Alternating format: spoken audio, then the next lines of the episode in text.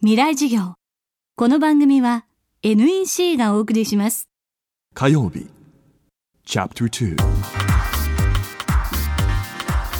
未来授業。今週の講師はプロ将棋棋士瀬川昌司さんです。プロ将棋棋士を養成する奨励会で年齢制限の壁に阻まれて一旦はプロになる夢を諦めた瀬川さん。けれどアマチュアとして抜群の成績を上げ例外的にプロに編入。35歳でプロになった異色の衝撃士です。プロ生活7年。日々勝つか負けるかの勝負の世界で生き抜いています。未来授業2時間目。テーマはプロ将棋棋士の世界。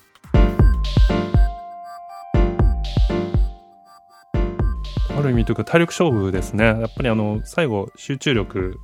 が続くかどうかの勝負になることもあって、まあ、そうした時やっぱ体力がないと続かないので長い対局ですと、まあ、順位戦という対局がタイトル戦を除けば一番長いんですけれどもそれは大体朝の10時に始まって、まあ、遅い場合はやっぱ夜中の1時2時までやるんですよね。その1局の将棋を。で後半ですかね。まあやっぱり夜中になると疲れてくるんですよね。やっぱ朝からの疲れっていうのが溜まってきて。ただやっぱり将棋ってやっぱ最後の方がすごい大事で曲を詰ますというかそういう部分が一番大事でそこで間違えちゃうと本当全てがね全ての努力が泡になってしまうというかだからやっぱ最後は一番集中しなきゃいけない時に実は結構そこが一番疲れる時でもあるのでそういった時にやっぱ集中力を少しでもまあ、まあ、維持するためにはやっぱ体力が必要ですよね。体やっぱ疲れちゃうと集中力もどんどんそがれてしまうので。だからまあそういった長い対局やると今将棋は体力だなというのをすごいつくづく感じますね。さらに将棋の世界でよく使われるのが対局観という言葉です。まあ、あの将棋あの、まあ、対局観という言葉があって例えばあの、まあ、将棋盤面相手のある部分をこれから攻めようっていう時にやっぱりどうやって崩すかってすごい考えるんですよねでもまあどうしてもまあうまくいかない時っていうのがあってまあそれとも一緒にしてはあれかなと思うんですけどそういう場合ちょっとやっぱり一歩引いて見てみると将棋の盤面は結構まあ広い狭いように見えても全部広いので、まあ、専門的に言うとこういう4強同士とか言うんですけども4つ隅に将棋って強者があるじゃないですか。でこの自分がこうここだって思いすぎちゃうとあのやっぱ一部分しか見てないんですね将棋のあの右半分とかもうちょっと引いてみると、まあ、4つの強がまあ同時に見るつまりまあ全部全ての盤面を見えるように自分がすると結構やっぱりいい手が思い浮かんだりまた別の、まあ、ここから攻めるしかなかったと思うけど実はまあこっちをねあの攻める手もあるかなとかやっぱいろんな方法が浮かぶとこともあるんですよね。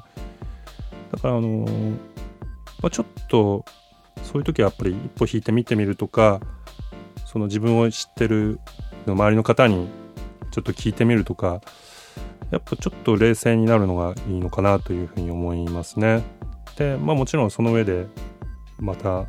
がむしゃらにやらなきゃいけないとは思うんですけれどもやっぱそうすればやっぱり突破口の突破する確率というのはやっぱり上がっていくとは思うんですがそうですね全体で見て判断するっていうのはすごい大事ですね。だからあのやっぱプロでもやっぱりと考えてるとなかなか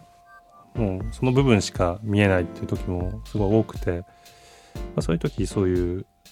その4強同士とか、まあ、大局観とかそういう言葉を思い出したりしてちょっと弾いてみたりすることもありますね。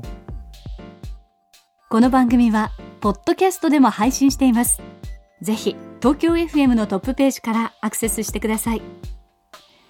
未来授業。明日もプロ将棋棋士瀬川昌司さんの講義をお届けします。ほらもう落ち込まない。プレゼンに落ちたくらいで。次もあるって。ただね頑張りは大事。NEC のビジネス情報サイト「ウィズダムはチェックしてる？トップが語る成功秘話からプレゼン力診断まで。絶対肥やしになるから。NEC のビジネス情報サイト「ウィズダムで検索。さあ飲みに行くわよ。NEC 未来授業この番組は NEC がお送りしました。